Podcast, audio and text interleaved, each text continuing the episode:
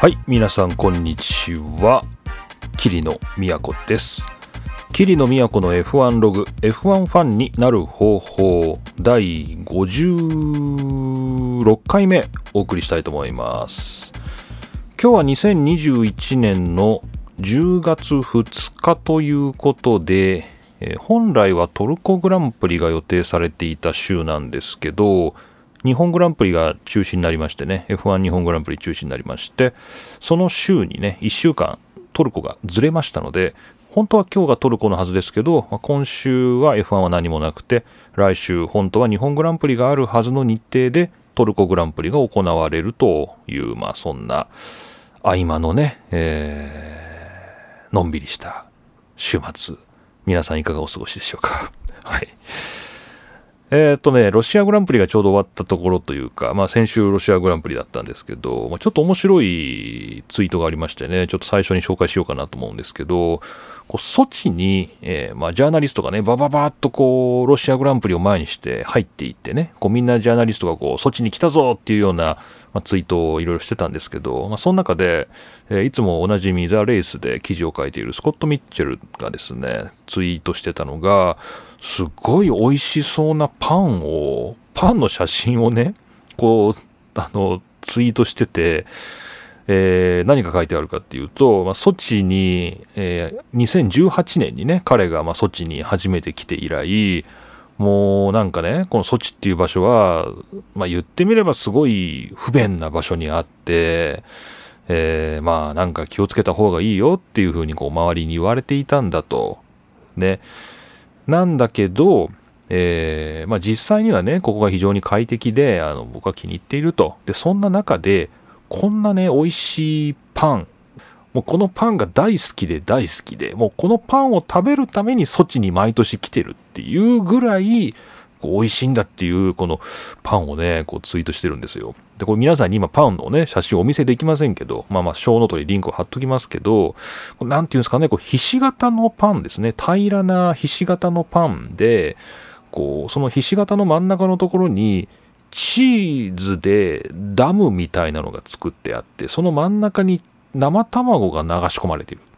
で、まあ、それもちろん焼いてあると思うんで、まあ、ちょっと卵固まってるんですけど、まあ、なんか見た感じ、だいぶ、生々しい感じの卵が、このチーズのダムに囲まれて、このひし形のパン。パッと見、なんとかね、なんかそういう感じの、あのーこう、なんていうんですか、食パンとかそういうパンじゃなくて、もっと生地がしっかりしたようなね、形のパンに、まあ、卵、チーズが乗ってるっていう、まあ、そういうパンを、ソチに来るね、理由のね、もう、大きな理由だって言って書いてるのが、まあ、あるんですよ。で、これが、まあ、ちょっと気になるじゃないですか。それでまあ、コメント欄をバーっとですね、見てったら、これはね、ハチャプリっていうパンらしくて、ハチャプリっていうね、綴りとしてこれ読めないですけど、まあどうも調べたら、ハチャプリっていうパンらしくて、これはロシアのパンではなくて、文化としては、ジョージアの、えーまあ、昔グルジアと言ってましたけれども、ジョージアのこうパンらしいんですよね。で、えーこれですね、ソチ、毎毎年こうロシアグランプリの時に僕あの地図を見てる気がするんですけど、まあ、この黒海に面したソチという町なんですけど、まあ、強いて言えばですね黒海っていうものをこう北を上に見た時にこれは、えーそうですね3時ぐらいの場所にソチってあるんですけどもうすぐその下ね5時ぐらいのところにもうジョージアがあるんですね。もうそのすぐ下がジョージアという、まあ、別の国で、まあ、さらにそこから右下に下っていくとアゼルバイジャンがあってバクーがあるんですけど、まあ、そのちょうどバクーとね、ソチの間のところにジョージアというね、国がありまして、そこの食文化というか、そこのパンがこの、えーハチャプリというパンらしいです。で、ハチャプリっていうのでね、あの検索すると、もうもっとなんかすごい豪華な、ひし形のピザみたいな感じで、こう、あのすごいチーズとか、まあ、ほうれん草とか、まあ、もちろん卵もなんですけど乗ってて、まあ、このついてるコメント見てる限りでは、ま、とっても美味しいんだけどダイエットには向いてないと、えー そういう、ま、ハイカロリーな美味しそうなパンハチャプリというですねこれ全然措置と関係ない場所の、まあ、食べ物だってことが判明したんですけど、まあ、どうもそっちでいつも食べられるということで、まあ、楽しみにしているジャーナリストもいるようです。これ食べたいですね。はい。というわけで、ちょっと美味しそうな話題から始まりましたが、えー、今回も霧の都の F1 ログ、F1 ファンになる方法、たらたらとですね、ニュースを、え、ご紹介していきたいと思いますので、またお付き合いください。はい、まあ、食べ物つながりでこんなニュースがありまして、えー、ちょっとご紹介したいと思います。こちら F1 速報で、えー、ニュースになってたんですけど、えー、元 F1 ドライバーのラルフ・シューマッハがワイン事業に進出というですね、こちら2021年の10月2日、今日の記事ですね。えー、これ書いてるのは、えー、池内みどりさんという方が書いている記事です。でこちらの記事によりますと、97年から2007年まで F1 ドライバーとして活躍していたラルフ・シューマッハ、まあ、言わずと知れたミハイル・シューマッハの弟なんですけれども、まあ、彼がですね、まあ、レース引退後、レーシンレーシングチームもやってるんですけど、レストランの、運営っていうんですかね、レストランをまあまず経営しているというね、これ知らなかったんですけど、え、シューマッハーズというですね、え、レストランを経営している。はい。で、えー、その一方で、えスパークリングワインもですね、えー、ずっと、え、手がけてきて、で、これはドイツでスパークリングワインっていうのは、ゼクトというそうなんですね。このスパークリングワインというのは、いわゆるゼクトという名前で、ドイツでは飲まれているようで、ドイツでは非常にポピュラーで、このいわゆる発泡性のワインっていうのが、いろいろ調べてますと、ま、ドイツで消費されるワインの5本に1本はこのゼクトであると。発泡性のワインであると。まあ、そんなようなことが書かれてたりしまして、まあ、結構ね、ドイツではよく発泡性のワインが飲まれているそうなんですね。で、えー、まあ、ドイツ人のこのシューマッハなんですけれども、そのゼクトというワインを、まあ、ずっとこれまで作ってきてたと。でちょっと調べてみてね、価格どれぐらいなのかなと思って調べてみたんですが、えー、シューマッハセレクションというね、名前で、えー、この発泡性のワインを出してるんですけど、750ml のボトルで15ユーロですね。まあ、大体2000円ぐらいですかね。まあ悪くないですね。でですね、まあそんな感じでずっとオリジナルブランドの、まあ、シューマッハセレクションっていうやつで、このスパークリングワインを作ってきたんですけれども、自分のとこのレストランで出すいろいろなね、こうワインを訪ね歩いているうちに、自分でもこうワインを作ってみるということにどうもなったそうで、それまでは、こう、ゼクトと言われる、こう、スパークリングワインは自分のとこで作ってた。ね。自分で作ってた。ラルフ・シュマッハは自分で作ってたんですけど、さらに、こう、発泡してないワインですかね。こう、発泡してないワインも、こう、作ることになったっていうね。まあ、そんだけのニュースなんですけど、えー、でももうすでにこの発泡性のワイン、ゼクトは、こうレースの表彰式とかでもこう使われているそうで着実にこうモータースポーツ業界にもこう根を張りつつこう堅実にレストラン経営からねこうお酒のま醸造までこう手広くやってきてるっていうのこれがまラルフ・シューマッハの現在ということだそうでいやこれ知らなかったなと思いました。で、まあ、記事には、このシューマッハーズというね、このレストランのリンクとか、あとこのシューマッハセレクションのリンクとかも貼ってあるんですけれども、ちょっと見てみましたけどね。まあ、レストランの方はちょっとピンとこなかったんですけれども、このシューマッハセレクションというのはまあワインですし、これちょっとぜひ飲んでみたいなーっていうふうに、ね、思いました。まあ、なかなか日本では取り扱いがなさそうなんですけどね。まあ一時期あの、これも元 F1 ドライバーのヤルノ・トゥルーリがね、イタリアで作っているワイン、ダブルト地方でしたっけね、まあ、そこで作ってるワインが、まあ、一時期入ってくるようになってね、まあ、今普通に買えるのかなっていう感じがしますけど、まあ、そんな感じでこのラルフ・シューマッハのワインも入ってくるといいですね。日本にね、入ってくるといいですね。エノテカさんとかでね、輸入してくれないでしょうか。と言いつつですが、まあ最近ですね、キリノもまあワインも飲むんですけど、あの、この前ですね、あの、スーパーでちょっと面白いワインを見つけて、えー、いわゆるノンアルコールワインなんですけど、今までね、ノンアルコールワインっていうのは、それブドウジュースだろうと。それはね、それは、あの、ブドウジュースじゃないかというふうにずっと思ってて、あの、まあ、実際そうだろうと思ってたんですけど、あの、そのノンアルコールワインは、えー、脱アルコールワインっていう風に書いてあって、こう、一回こう普通に作ってたワイン、ね、一回普通に作ったワインから、わざわざアルコールだけ抜いたっていう、なんかそういうワインが最近あるんですね。ちょっとびっくりしたんですけど。だから、ちゃんと醸造してるわけですよね、ワインをね。で、出来上がったワインからわざわざアルコールだけ抜くっていう、まあそういう技術を使って作ってる脱アルコールワインっていうのがね、こう今あるんですよ。で、ちょっと飲んでみたんですけど、まあ確かにこうなんか、あの、ワインのなんかこう、なんていうのかな、こう、酸味というか、こう、なんか飲んだ時の、あ、ワインだなっていう風味はね、まあ確かにね、残ってるですよね。だから、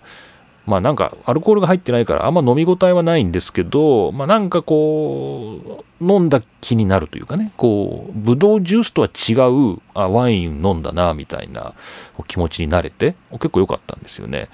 なので、ちょっとまあまた他にも探してみようかなと思ってるんですけど、まあ僕の買ったのは1000円ぐらいでしたから、まあ安いやつでしたけど、まあ多分、あの、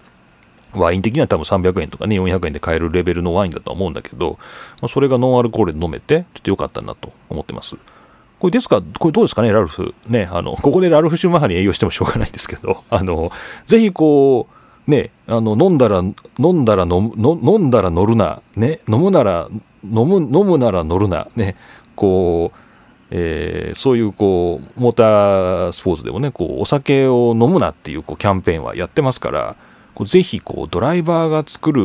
ワインだからこそこの脱アルコールワインでぜひシューマッハコレクションもこう展開していただけないかなと、えー、キリの強く願っております。もしあの皆さんあのお近くにラルフ・シューマッハがいたらですねぜひ伝えていただきたいなと、えー、脱アルコールワインをお願いします。ではいまあジュースあのニュースとしてね事実としてはあの普通のワインをね、あの彼は作りますから、脱アルコールワインを作るわけではありませんので、皆さんご関心あればですね、ぜひリンクの方チェックしてみてください。はい、えー、最近フォルクスワーゲンという名前をよく F1 のニュースで耳にする。耳にすると、なんでかって言ったら僕がポッドキャストで聞いてるからなんですけど、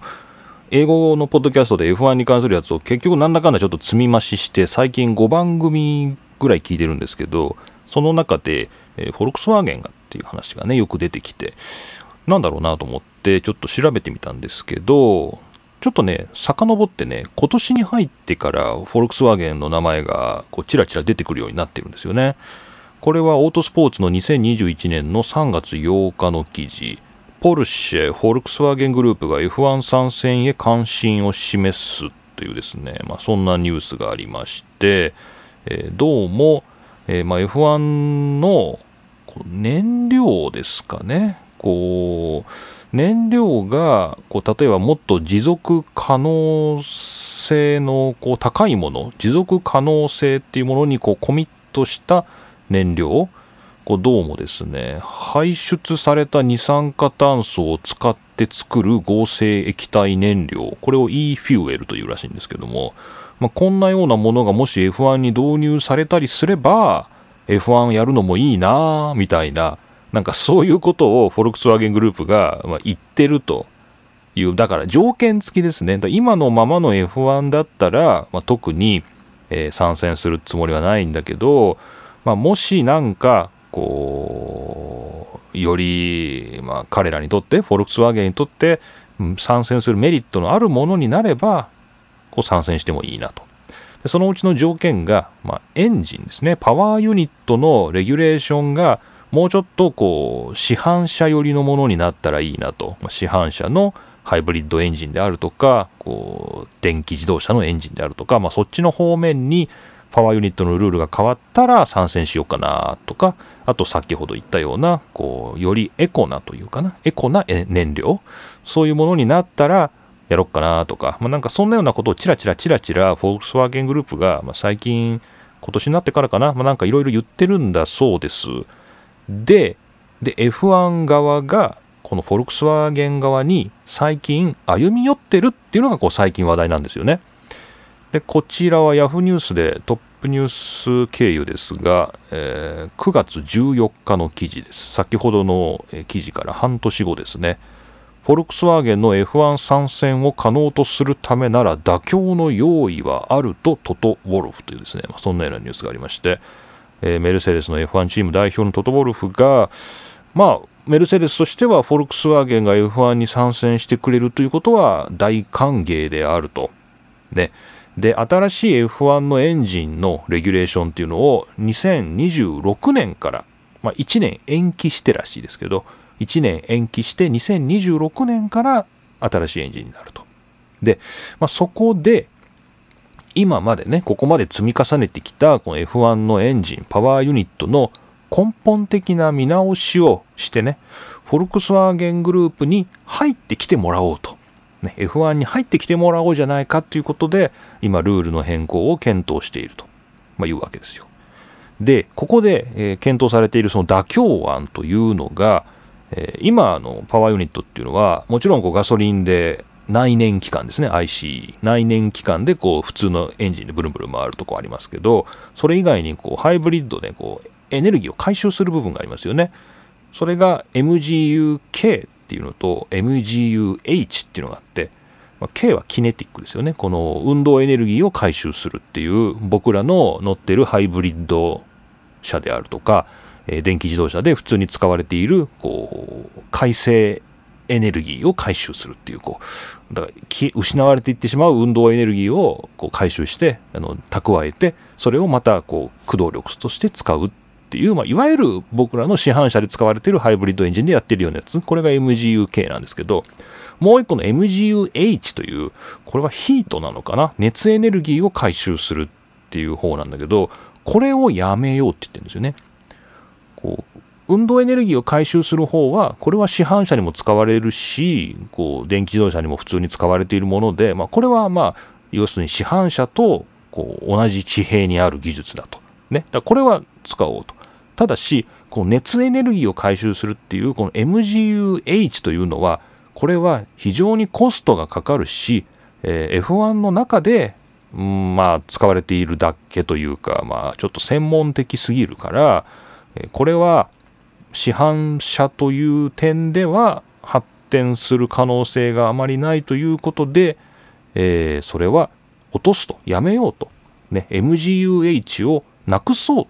っていうことで、今、えー、既存のチームがですね、合意を取ろうとしているという、まあ、ニュースですね。で、まあ、これが、だから、いいのか悪いのかっていうのは、まあ、いろいろ今議論になってるわけですよね。で、F1 は、この MGUH と MGUK と、まあ、これ、あの、導入した時にも言われてましたけど、もう最先端のこのハイブリッドパワーユニットっていうのかな。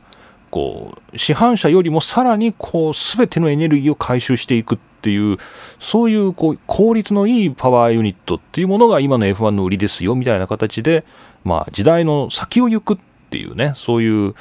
F1 のまあ良さというか、ね、そこをまあ強調したルールとして出てきたんだけどどうもそこが今足かせになってて新しいメーカーがこう入ってくるっていうことがなかなかできないと。ね、しかもこう市販車にそれを水平展開するっていう方なかなかいかなくてじゃあまあこの MGUH っていう熱エネルギーを回収するシステムに関してはコストもかかるし、まあ、応用もあんま効かないのかなこれをじゃあやめようかっていうことになりつつある。だけど、でもそれなくしちゃったら、それも F1 どうなんですかねっていう あの、気もしなくもないんだけど、これいいのかなと。まあ、確かにこう現実的に考えてそれはいらないっていう判断はあるんだけど、理念として、こう、なんだろうな、こう、例えばですね、まあ、僕らただのファンですけど、なんか F1 ってなんか、なんか燃費悪いんでしょ？みたいな、こう、ガソリンガンガン燃やしてんでしょ？みたいな、こう、やっかみを言われたときに、いやいや、F1 のね、パワーユニットっていうのは非常に洗練されていて、もう僕らのね、市販車とはもう、そんなものが及びもしないようなね、ものすごいこう、もう無駄なもの全て回収して使うっていう、なんかそういう未来のね、パワーユニットなんだよみたいなことが、まあ今まで言えたわけですけども、あの、ちょっと言えなくなるなっていう感じがあのしましてね。ちょっとか、ちょっと残念だなっていうふうに個人的には思ったんだけど、まあまあまあ、でも、まあいろいろあるだろうけどね。はい。まあちょっとそういうことで、えー、まあフォルクスワーゲン、まあフォルクスワーゲンっていうもの自体は大衆車ですよね。こう、だから、まあ、フォルクスワーゲンっていう名前で F1 に参戦するっていうことは多分ないと思うんだけど、まあ、そのグループには、ま、ポルシェもあるし、アウディもあるので、例えばポルシェのブランドでやるとか、まあ、なんかそういうことがあるかもねっていう可能性を、なんていうの？可能性を高めるために F1 側としては妥協に妥協をしていく用意があるそうで、いやもうこれ最終的にはもうただの V10 エンジンにしたらいいんじゃないんですかねっていうことになっちゃったりしてね。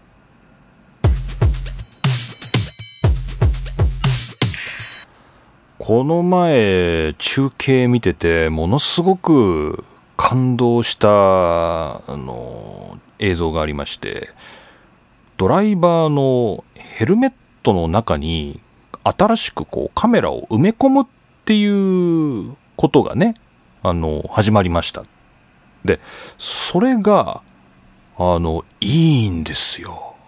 あの、すごいいいんですよ。多分初めて見たのはベルギーグランプリで見たと思うんですけどね。これはニュースとしては、これですね。オートスポーツウェブで2021年9月20日 F1 技術解説ベルギーで、あ、やっぱりね、ベルギーで新導入されたヘルメットカメラドライバーズアイというね、えー、こういう記事があって、えー、ベルギー、オランダ、イタリアと、えー、まあ、いろいろな、えーまあ、マシンが走ってますけど、その中でラッセルだと思うんだけど、あ、そうか、ベルギーグランプリではアロンソのヘルメットの中にカメラが仕込まれていて、イタリアグランプリではラッセルのね、ジョージ・ラッセルのヘルメットの中にこうカメラが、えー、入っていると。で、こう中継中に今までのこうドライバーズアイのね、ドライバー視点のやつだと、こう、あの、上のインダクションポッドのね、つまりこう、ドライバーの座っているシートの上にあるところのカメラから、ちょっと見下ろした視点で映るっていうのが、まあ、いわゆるドライバー視点のカメラだったんですけど、もう本当にそのヘルメットの中にカメラがあるから、そのドライバーが見てるまんま、そのバイザーを通して、こうドライバーの視点でほぼドライバーの視点であの映像が出るっていうことになったんですよ。でこれ見た時僕びっくりして、まあ、まず何がいいかって思ったら画質が悪いんですよ。画質が悪い。むちゃむちゃ悪いんですけど、そのね、これは、どこだったかな？僕のポッドキャストでね、昔紹介したね、カルロス・サインツかな？カルロス・サインツ・ジュニアかなんかが、なんか今の F1 の中継見てると、あんまり車の速さ感じないんだけど、なんか80年代や90年代の映像を見ると、今のマシンよりも速く見えるっていうようなことを言ってて、確かカルロス・サインツだったと思うんだけど、ただ、今のマシンの方が本当は速いんですよ。本当は速いんだけど、昔の映像を見た方が速そうに見えるっていうことを言ってて、確かにみたいなこと言ってたんだけど、まあ、そこで画質が良すぎるんじゃないかなみたいなことを僕が言ってたんだよね、今ね、今の中継画質が良すぎるんじゃないかなって言ってたんだけど、そのまさにそのこのドライバーズアイっていうこの新しいカメラが画質が悪いんですよ。その悪さがすごいいいんですよ。これ分かってくれるかな？この、なんていうの、すごいなんか悪いんですよ。もう GoPro どころじゃないですよね。もっと悪いですよね。で、まあちょっとその辺の画質の悪さが気になってたんで、どんなカメラなのかなと。で、まあもちろんまず第一に思ったのはドライバーに対して危険じゃないのかなっていう。ね、こうヘルメットの中にカメラってそんな機械をね、こうヘルメットの中に仕込んだら危ないじゃないかっても思ったんですけど、この記事見たら、これ作ったのはベルっていうね、あのヘルメットメーカーが、えー、これを開発したんだと。だからヘルメットメーカーですよ。ドライバーの頭を守るためのヘルメットを作っている会社が、このヘルメットの中に埋め込むカメラっていうのを作った。で、これが本当に小さいんですね、これ。なんだろう、このドライバーのヘルメットのね、中にこう、スポンジというかウレタンというか、こう、クッションの部分がだいぶ分厚くありますよね。そのクッションのところに埋め込まれているっていうことみたいです。で、こうまあいろいろな、えー、これからもしかしたらドライバーの、えー、車に採用されていくのかもしれないんですけどこれがね増えるといいなと思ったんだけどこれはベル社のヘルメットを使ってないとこのカメラがつかないわけね。だからベルのヘルメットをかぶっているユーザーだけがね、えー、このカメラを使えるっていうことなんで、まあ、この記事によりますと、ベルのヘルメットを使っているのはアロンソとラッセル以外にはハミルトン、ライコネン、ルクレール、ノリス、オコン、ガスリー、ジョビナッツィ、ラティフィ、マゼピンと、まあ11人、ね、全部で11人いるそうで、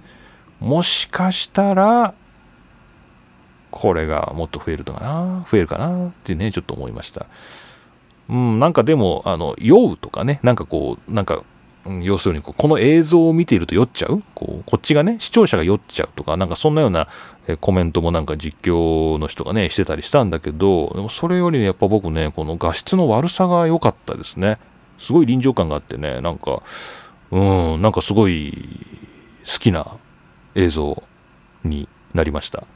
というわけでえー、これ新しいドライバーズアイという、えー、ドライバー目線で中継に映ってくる映像が新しくベルギーグランプリから導入されているんですけどまさにこのヘルメットの中にこうクッションのところに内蔵されるサイズのすっごいちっちゃいカメラだっていうね、えー、技術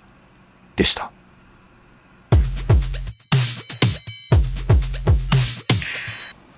懐かしい名前シリーズですけどえー、ラルフ・シューマッハの名前もさっき出ましたが、今度はマーティン・ウィットマーシュっていうですね、まあ、これも2000年代ですかね、まあ、F、2000年代かな、F1 を見てた人にはまおなじみの名前なんですけど、元マクラーレン代表のウィットマーシュがアストン・マーチンに加入っていうですね、まあ、こんなニュースが流れてます。2021年の9月22日、ジョナサン・ノーブルの記事で、これはモータースポーツ .com です。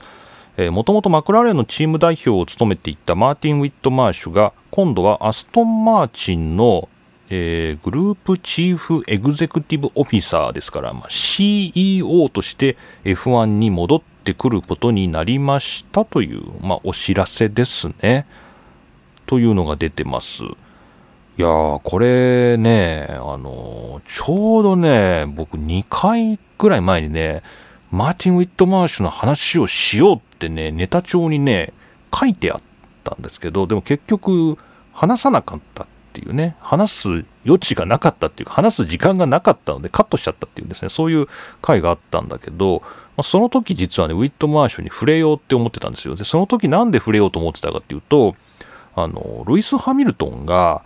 ハミルトンコミッションだったかな、こう F1 の多様性をね、F1 のこうよりこうマイノリティが F1 とかこうモータースポーツに参加できるようにするために一体こうどういうことをしたらいいかっていうのを F1 側に勧告するっていうねこういうことをしたらどうですかっていうものをこう勧告するためにこう委員会みたいなのを作って、まあ、そこでしばらくこうディスカッションしたりリサーチしたりしてでその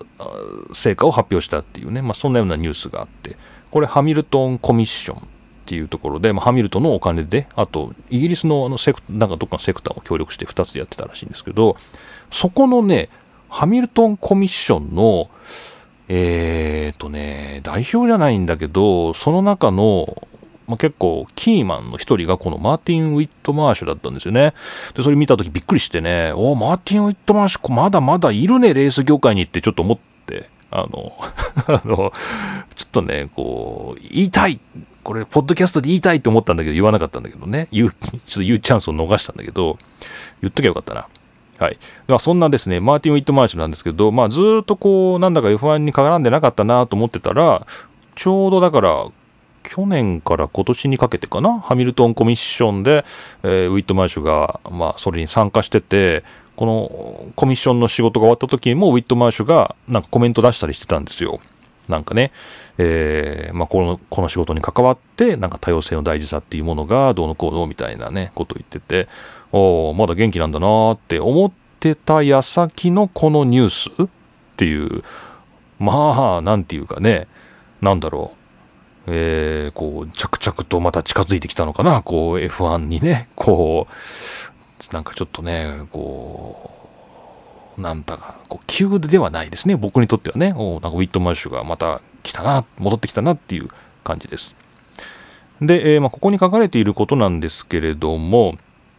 えー、ウィットマーシュはパフォーマンステクノロジー部門のリーダーとして起用されるということで、アストン・マーチンのチームの中で、えー、F1 とかロードカーの技術を重要なセクターに分散させると。なるほど。だから本来アストン・マーチンが持っているいろんな技術を、えー、さらにこう他のセクターにもね、その社内の他のところにも、まあ、いろんなところにこう広めていくと。なんかそういうマネージングの部門のまあ、一番偉い人っていうことですね。なるほど。これ、マーティン・ウィットマーシュって、エンジニアなのか？もともと。ちょっとウィキペディアでも見てみようかな。えー、マーティン・ウィットマーシュは、あ、エンジニアリングの学位を持ってるんだ。エンジニアリングの学位は持ってて、えー、っと、でも、大学を卒業して、航空の方向なのかな、えー、エアロスペース、ブリティッシュエアロスペースというところで構造分析のエンジニアとして働いていたが、まあ、その後、マクラーレンに移り、まあ、そっからはマニュファクチャリングダイレクターとかだから、まあ、そっからはマネージメントの畑を歩いてきたっていう感じなのかなそんな感じですよね。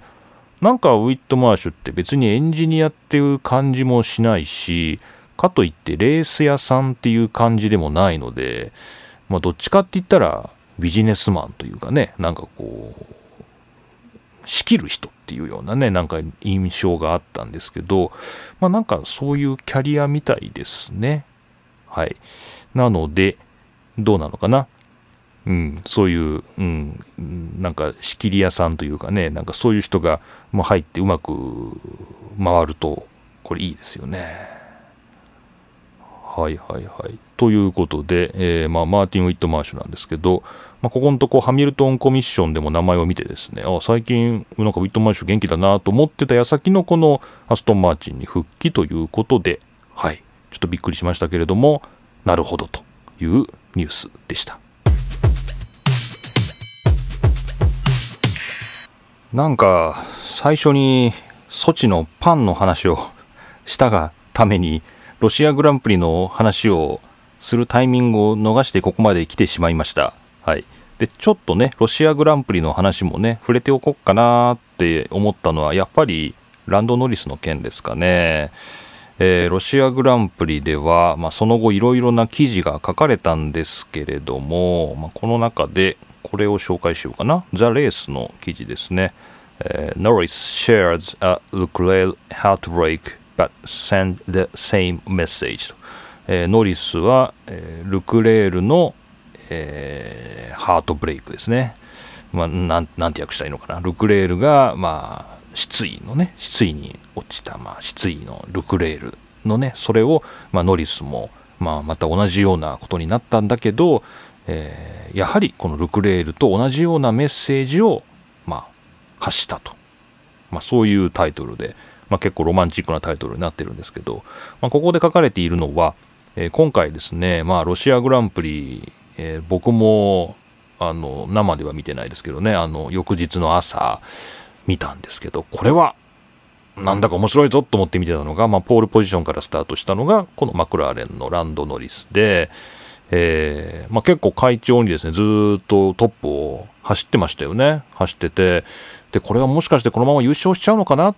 ていうね、なんかそんなような、まあ、雰囲気だったんだけれども、最後の最後で雨雲が来たと。で、まあ、雨が降るか降らないか。で、ちょっとずつ降ってくるけど、もしかしたらもうこれ以上は降らないかもしれない。でも、もっと土砂降りになるかもしれないとか、まあそういう結構際どい残り数周っていうところで、際どいことになってみんなピットに入るか入らないかということで、まあ、結構バタバタした。これが2021年のね、今年のロシアグランプリでした。で、結構その順位のシャッフルがありまして、結果としてこう、ハイントサイトがあればですね、こう、ハイントサイトって本当に、ポッドキャストを聞いてたらみんな言うんだよね。なんかこのロシアグランプリの話で。もう、これはハイントサイトだけどって、要するにこう振り返ってみればよくわかるんだけどっていうようなことで、まあみんな言うんだけど、まあ振り返ってみれば、まあピットに入った方が良かったっていうね。あの、雨は意外とたくさん降ってきたっていうことで、えー、ピットに入らなかった人とか入るのを逃しちゃった人はもう続々と順位を落としたんだけどうまいタイミングでピットに入れた人はでそこでインターミディエートのね雨用のタイヤに変えた人は順位が上がって結構その最後の数周で順位が大きくシャッフルされたんですよね。でそれの分析記事も、まあ、出てたりしますけれども、まあ、それはまた探して読んでいただくとしまして、えー、ここでは、まあ、そこでランドノリスはトップを走ってたんですけどピットに入らないという選択をしたんですね。でピットに入ったらですよもし入れば入らなかった人に負けてしまう、ね、雨がもし強くならなければ、えー、ピットに入ってロスしたら、えー、順位を落としてしまうわけですからもし雨が、えー、止んだりこれ以上激しくならないでドライタイヤで走れるんであればピットに入らないという賭けをした方がまあいいかもしれないですよね。安全策でピットに入ってタイヤを変えちゃうと順位が落ちちゃうのでもしかしてその晴れにかけた人に負けてしまうかもしれない。ということで、まあ、ノリスはですね、まあ、いろいろ情報が限られているので、えー、絶対雨が降ってくるとかそういうことは知らなかったらしいんですけれども、結果として賭けにね、出たということになって、えー、ドライタイヤで、えー、ステイすると、えピットに入らないという決断をしたところ、まあ、これは結果として失敗だったわけですけど、まあ、そういう賭けをしたんですよね。で、えー、このノリスに関してなんですけど、この記事は誰の記事、えー、スコット・ミッチェルの記事ですね。2021年の9月28日。まあ、ここで言われているのは、えー、ルクレールがね、えー、同じようにですね、初優勝を逃したというね、そういうレースを思い出すなーっていうことが書いてあって、ここで出されているのは2019年のバーレーンですね。2019年のバーレーンでシャルル・ルクレールが初勝利を失ったっていうね、まあなんかそれを思い起こすものがあったっていうことが書いてある。2019年のバーレーンってどんなレースだったかなってちょっとね思い出すために調べてみたんですけど、そうそうそう、こうルクレールがポールポジションからスタートして、でちょっとスタートで失敗しちゃったんだけれども、えー、その後、結局トップになって、えー、順調に周回を重ねて、これはルクレールがね、初優勝だろうっていうね、こうフェラーリで、初優勝だろうと思ったんだけども、なんか最後の数週のところで、最後何週か忘れましたけれども、えー、ちょっとエンジンだったのかな、なんかその動力を伝えるような部分のトラブルが起きて、まあ、結局3位になっちゃったというね、まあ、初優勝できなかったというレースがあって、えー、ありました。でこの時にみんな思ったのが、まあ、ルクレールは今回は運が悪くて勝てなかったけれどもこいつは絶対に勝てるドライバーだと。ね。遠くない将来にこいつは優勝するだろうっていうふうにみんな思ったっていうのが2019年のバーレーンだったと。ね。これがルクレールの、えー、まあ、初優勝を逃した時だったと。で、今回の2021年のロシアグランプリもまさにこうノリスが同じようにポールからスタートして。これは絶対に勝てるんじゃないかと。みんなが思ってたんだけれども最後の賭けに敗れて失敗してしまって勝てなかったと。だけど、まあ、ノリスはこいつは絶対に勝てるやつだと。いうふうに、まあ、そういうメッセージを周囲に送った。ね強いメッセージをね送ったじゃないかっていう、まあ、なんかねそういう、まあ、前向きな記事なんですよね。うん、だからまあこの記事はね全体的にこうノリスに対して擁護しているというか、まあ、要するに周りはね、ノリスが経験不足だとか、まあ、例えばね、あとチームの判断ミスだとか、まあ、いろんなことがね、批判として出てるんですけれども、えー、まあ、実はそういう批判というのは的外れで、え、今回は、まあ、ノリスはもちろんあの残念だったけれども、もうこいつは勝てるドライバーだと、ね、あの優勝できるやつだという、まあ、そういうメッセージをね、強く発した。ね、だからもうすぐ勝てるんじゃないかっていうね、そんなような、まあ、記事になってて、まあ、いい記事だなというふうに思いました。ねまあ、その後、ルクレールはね、2勝してますからね、あのー、まあ、ノリスも勝てるんじゃないかなっていう、まあ、そんなようなことを思わせる、まあ、確かにっていう感じですね。まあ、ここで終わってもいいんですけどね、なんかね、そう、で、このノリスがっていうので、まあ、別に僕そんなめちゃめちゃノリスが好きなわけじゃないですけど、まあ、確かに、なんかこいつはやれるやつだなっていう、なんか輝いてるなっていう、なんかね、すごい印象を受けるですよね。テレビの画面を通してね。こう、むちゃむちゃ距離あるんですけどね。こう、なんかこいつはやれるやつだなっていうことをやっぱ感じるんだけど、こう、なんかね、その、まあ、別にここでなんだこう比較に出す意味はないんだけど、こう、片やですね、アルファタウリで頑張ってる角田勇気からはですね、何も感じないんですよね。本当に何も感じないんですよね。こんなこと言うと、みんな怒られちゃったりとかね、こうなんかみんな僕のこと嫌いになるかもしれないんですけど、いや、なんか本当にこの角田、まあ、1戦目、2戦目ですか、今年の1、2戦目ぐらいはなんか、なんかこいつはやるやつだぞっていう、なんかこう輝くようなところを感じたんですけど、なんか全然感じないですね、最近ね。なんか本当何してんのかな、みたいな。感じがするんだけど、でもそんなことメディアもみんな言わないから、みんなもっと違うふうに思ってんのかな。いや、なんか何にも感じないですよね、本当に。どういうふう、どういう状況なのかなってちょっとね、あの、思ったりしますけど、まあそういう、まあドライバーに対して、決してこう F1 は温かい目で見てくれるような場所ではないですからね、まあ、ちょっとまあ心配もしているという感じです。いや、本当に角田からは何にも感じないね。何にも感じないね。何なんだろうね。ラティフィの方が輝いているねって、ラティフィに失礼だっていうね。はい、失礼しました。まあ、それはともかくですね、まあ、ノリスが、これは勝てるドライバーだということを証明したというのが、このロシアグランプリではないかというスコット・ミッチェルの記事をご紹介しました。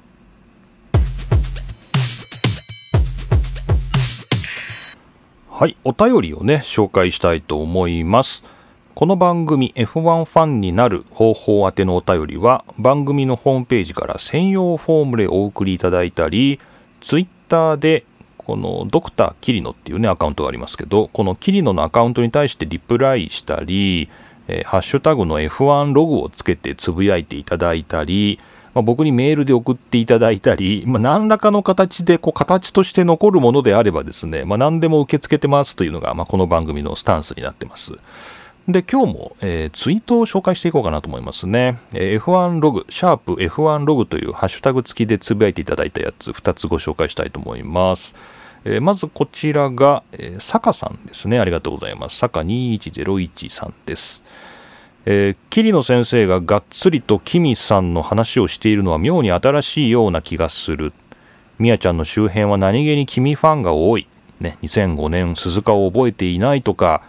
これは次に会った時に蹴っ飛ばそうと思うというですね、そのような厳しいコメントいただきましたが、えー、エンディングで、えー、デビッド・クルサードの話をしまして、まあ、DC 先生の話も出てきたので、えー、ありがとうございます。蹴っ飛ばすのはやめておきます。ということで、えー、坂さんどうもありがとうございました。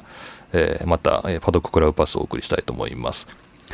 そうなんですよね。こう、君ライコネンの話をですね、したんですけど、僕がね、自分で思ってたんです、本当にね。僕がライコネンの話をしてるって斬新だなっていうね、こう、話さないな、普段っていう、なんかね、そんなことを思ったんですよね。で、まあ、なんで話さないのかなって思ったら、別に僕、君は好きなんですよ。もちろん、あの、ライコネン好きなんで、まあ、ずっと現役を続けてほしいなとは思ってるんですけど、なんでポッドキャストで君の話題をしないかっていうと、やっぱりこう、僕の周りに、君ファンが多すぎる。多い。で、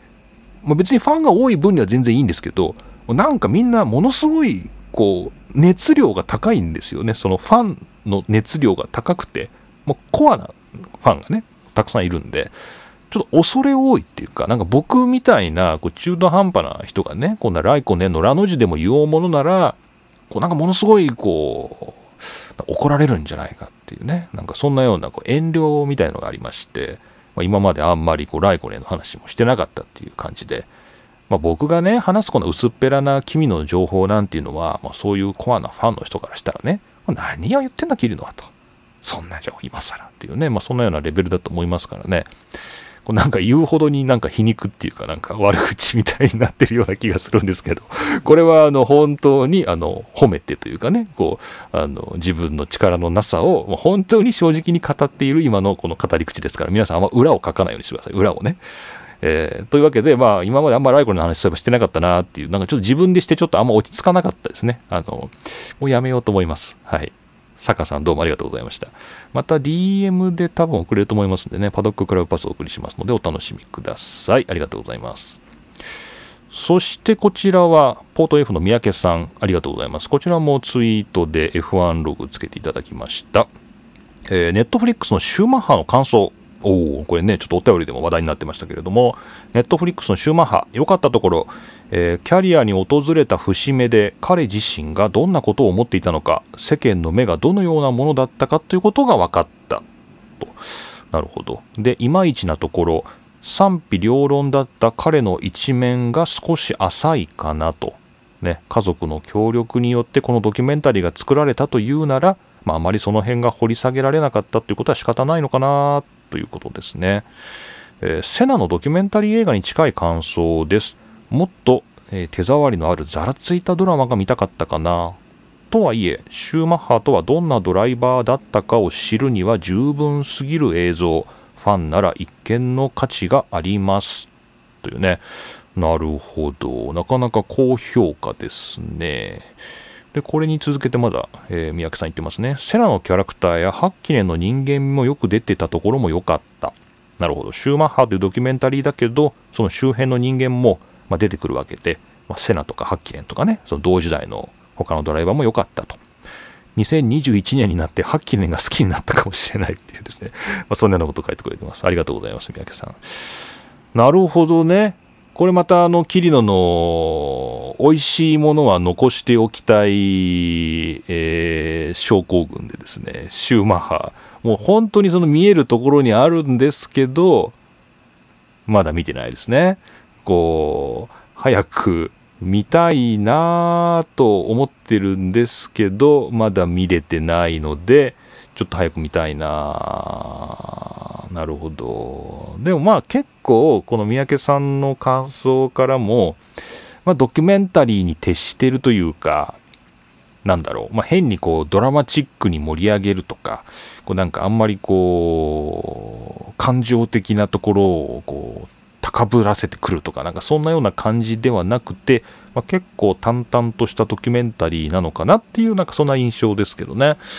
ま、それはそれでちょっと興味あるな、面白そうだなと思うんで、まあ、もし皆さんネットフリックスがね、見れたら、シューマッハ、これちょっと見ていただきたいなと。見ていただきたいなって言って僕まだ見てないんですけど、ま、見て感想をね、こうガンガン送ってもらえれば、まあ別にハッシュタグでね、F1 ログでも全然いいので、送ってもらえれば僕もいずれ見るだろうっていうね、そういう気持ちも込めて皆さんシューマッハ見てみてください。こうネットフリックスだって今僕見てんの大豆田十和子と3人の元夫をずっと見てますよ。僕ネットフリックスでなんで見てんのかわかんないんだけど、なんかちょっとおすすめに出てて、お松たか子だと思ってちょっと見てたんですけど、結構面白くてね、あの絵的にもすごいかっこよくて、大豆田と和子と3人の元夫っていうドラマを見てます。はい。全然ネットフリックスのね、あの、オリジナルコンテンツじゃないと思うんですけど、えー、見てます。シウマハも見ようと思います。はい、ありがとうございました。はい、というわけで、お便り、今回ツイート2つご紹介しました。まあ、皆さん、あの、もしよかったら、あの、メールでもですね、専用お便りフォームでも、まあ、ツイートでも何でもいいので、ちょっと私宛てにですね、霧の宛てに送っていただければ、どんどんご紹介できるかなと思います。よろしくお願いします。以上、お便りのコーナーでした。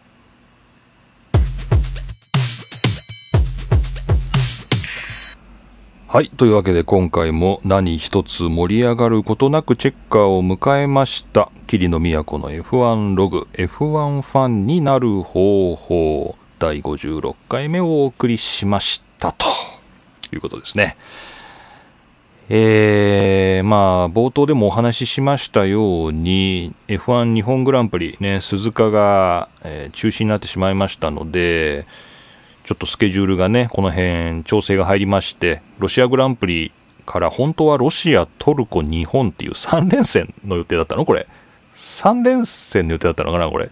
それはさすがに無理だろっていうね、もともとそれはなんか無理じゃないのっていうような、もう今、ね、振り返ってみれば、ね、ハイントサイトすればですね、まあそういうふうに思うわけなんですけど、え結果としては日本グランプリがなくなってカレンダーがうまく整理されまして、あ、まあ、3連戦じゃないか。さすがに3連戦じゃないよね。あれ ?3 連戦だったの？もともと。ちょっとなんかわかんないな。3連戦。イタリア、ロシア、ロシア、あ、3連戦だったんだ。ロシア、トルコ、日本って3連戦だったんですね。そんなバカな。ね。はい。ということで、まあ、実際には一周空きました。で、ロシアありまして、次はトルコ、10月の10日が決勝ですね。10月10日決勝でトルコグランプリ。その後はアメリカですね。アメリカに渡ると、えー、10月か、10月24日アメリカ、11月7日がメキシコ、11月14日ブラジルと、まあ、そんなような感じで、時差が厳しいね、生放送で見たいっていう人には、こうかなり辛い戦いが続くのかなと、ま、思ってますけれども、これ、あれじゃない？実は見れたりするんじゃないの？逆に見れるんじゃない？この前、そうなんですよ。三宅さんのポッドキャストでね、DNF さんと喋ってて、DNF さんね、あの、インディーカーのブログで活躍されてますけれども、あの北米のね、時間帯っていうのは、実は早起きするとちょうどいいんですよねっていうようなことをおっしゃってまして え、確かにこれ、あれだね、アメリカグランプリとか朝4時からだもんね。これ意外とこれ霧の敵にいけるんじゃない？これ。朝4時、朝4時からこれ結構いけるんじゃないかな。朝4時から6時っていうのは結構いいタイミングでなんかレースの中継があるような気がするんで、もしかしたらこれワンチャン北米、南米ラウンドは、これ生中継、観戦ありえるんじゃないこれ。これありえるね。別に まあ、追っかけ再生ぐらいになるかもしれませんけれども、まあ、もしかしたらですね、生放送の皆さんにジョインできるかもしれません。はい。そんな感じですかね。えー、最近なんですけどね、あの、もう一個、ポッドキャストを始めまして、えっ、ー、とね、ポッドキャストの研究っていう、こう地味なね、ポッドキャストをね、ちょっと始めたんですよ。で、これちょっと理由がありましてね、まあ、このエンディングのコーナーでも、なんかこう、F1 の、F1 に絡んだ音楽を紹介するポッドキャストとかやりたいやりたいなとか、なんかそんなこと言ってたんですけど、まあ、なんかもうこれ以上、ここのね、F1 でなんか言う必要もないだろうと。この番組があるわけで、ね、この桐野が、まあ、なんだかんだと2008年から培ってきた、この F1 ポッドキャストのね、この歴史を感じさせるこの軽薄な番組があるわけですから、ね、これがあるわけで、まあもう F1 の番組増やしてもしょうがないだろうと。まあ過去の教訓もありましてね、こうあんまり手を広げすぎても、良くないと。これ良くないから、やっぱやめようと。ね、やめようと。本当はその F1 の音楽を紹介するみたいなために取っといたアンカーのアカウントがあったんですけどね、それのために作ったやつあったんだけど、それを使って、やっぱちょっと全然違うことやりたいなと思って、この番組聞いている人には、まあ、ほぼ何も関係がないっていうぐらい関係ないんだけど、ポッドキャストについて勉強するポッドキャストっていう、ポッドキャストの研究っていうね、そういうポッドキャストを始めまして、今絶賛ですね、Spotify や iTunes でも配信されてますけど、すごいですよ、リスナー数。今多分ね、20人とかね。あの、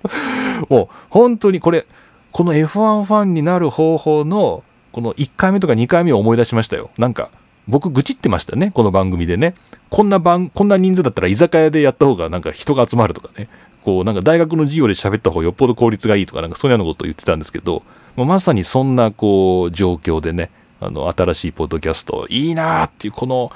この少ない感じいいなーってちょっと思ってて、そんな感じで、あの、全然ですね、まあ皆さん、まあ興味があればぜひ応援で、あの、サブスクライブしていただきたいですけれども、まあちょっとね、あの、全然関係ない、ポッドキャストっていうものは一体何なんだろうみたいなね、そういう、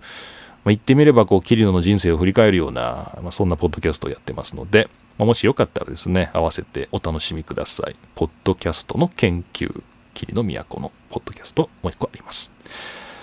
はい。というわけで、えー、今回も、まあのんびりやってきまして、えー、次はいつでしょうか？まあ、トルコもありますしね。まあ、10月の末ぐらいにはもう一本出せたらいいなと思ってますけれども、また皆さん応援よろしくお願いします。というわけで、キーの都がお送りしました。また次回お会いしましょう。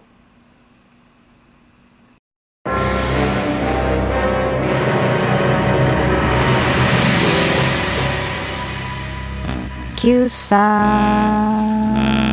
三九三、はいはいはいはいはいはいはい、はい、おはようございます。おはようございます。なんか、あれじゃない？何？日本グランプリ近づいてきて、ちょっと、あれでしょ？そうねそうそうしてるんじゃない？そうそうそう、出てこよようかな。出て、出ようかな。いやいやいやいや。いや、出ようかな。で、そうそうそう。まあ、それはともかく、まあそんな Q さんに今日はビッグニュースを持ってきました。お、ビッグはい、ビッグカメラ。ね。いや、まあビッグ、で、ビッグ、それなりにビッグなんだけど、そうじゃないマーティン・ウィットマーシュっていう、そうそう、右とまあそう、右目と左目逆向いてる人。そうそのマーティン・ウィットマーシュがアストン・マーチンの CEO に就任しましたっていう、まあ、ちょっと、まあ、Q さんの横の墓場に寝てるのかなって思ってたウィットマーシュがまた出てきたなーっていうそういう話なんですあんよ。まりどんな人かちょっと話したことないわ。いたけどね、隣に。どんな人かわからない。まあ確かにね、なんかあんまりね、どんな人なのかちょっとよくわかんない。ちょっとよくわかんないんだけど、まあ多分ストロールを首にすいやるんじゃない？いやいやいや、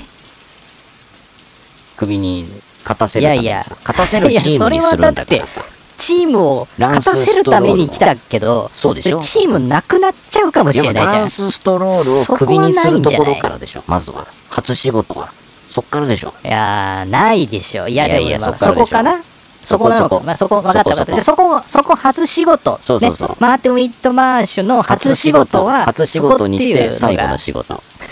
はい。はい。それが、まあ、Q さんの、まあ、結論ということで。お願いしますはい。ありがとうございます。ありがとうございます。ありがとうございます。なんかちょっと、みやちゃん投げやりだね、最後。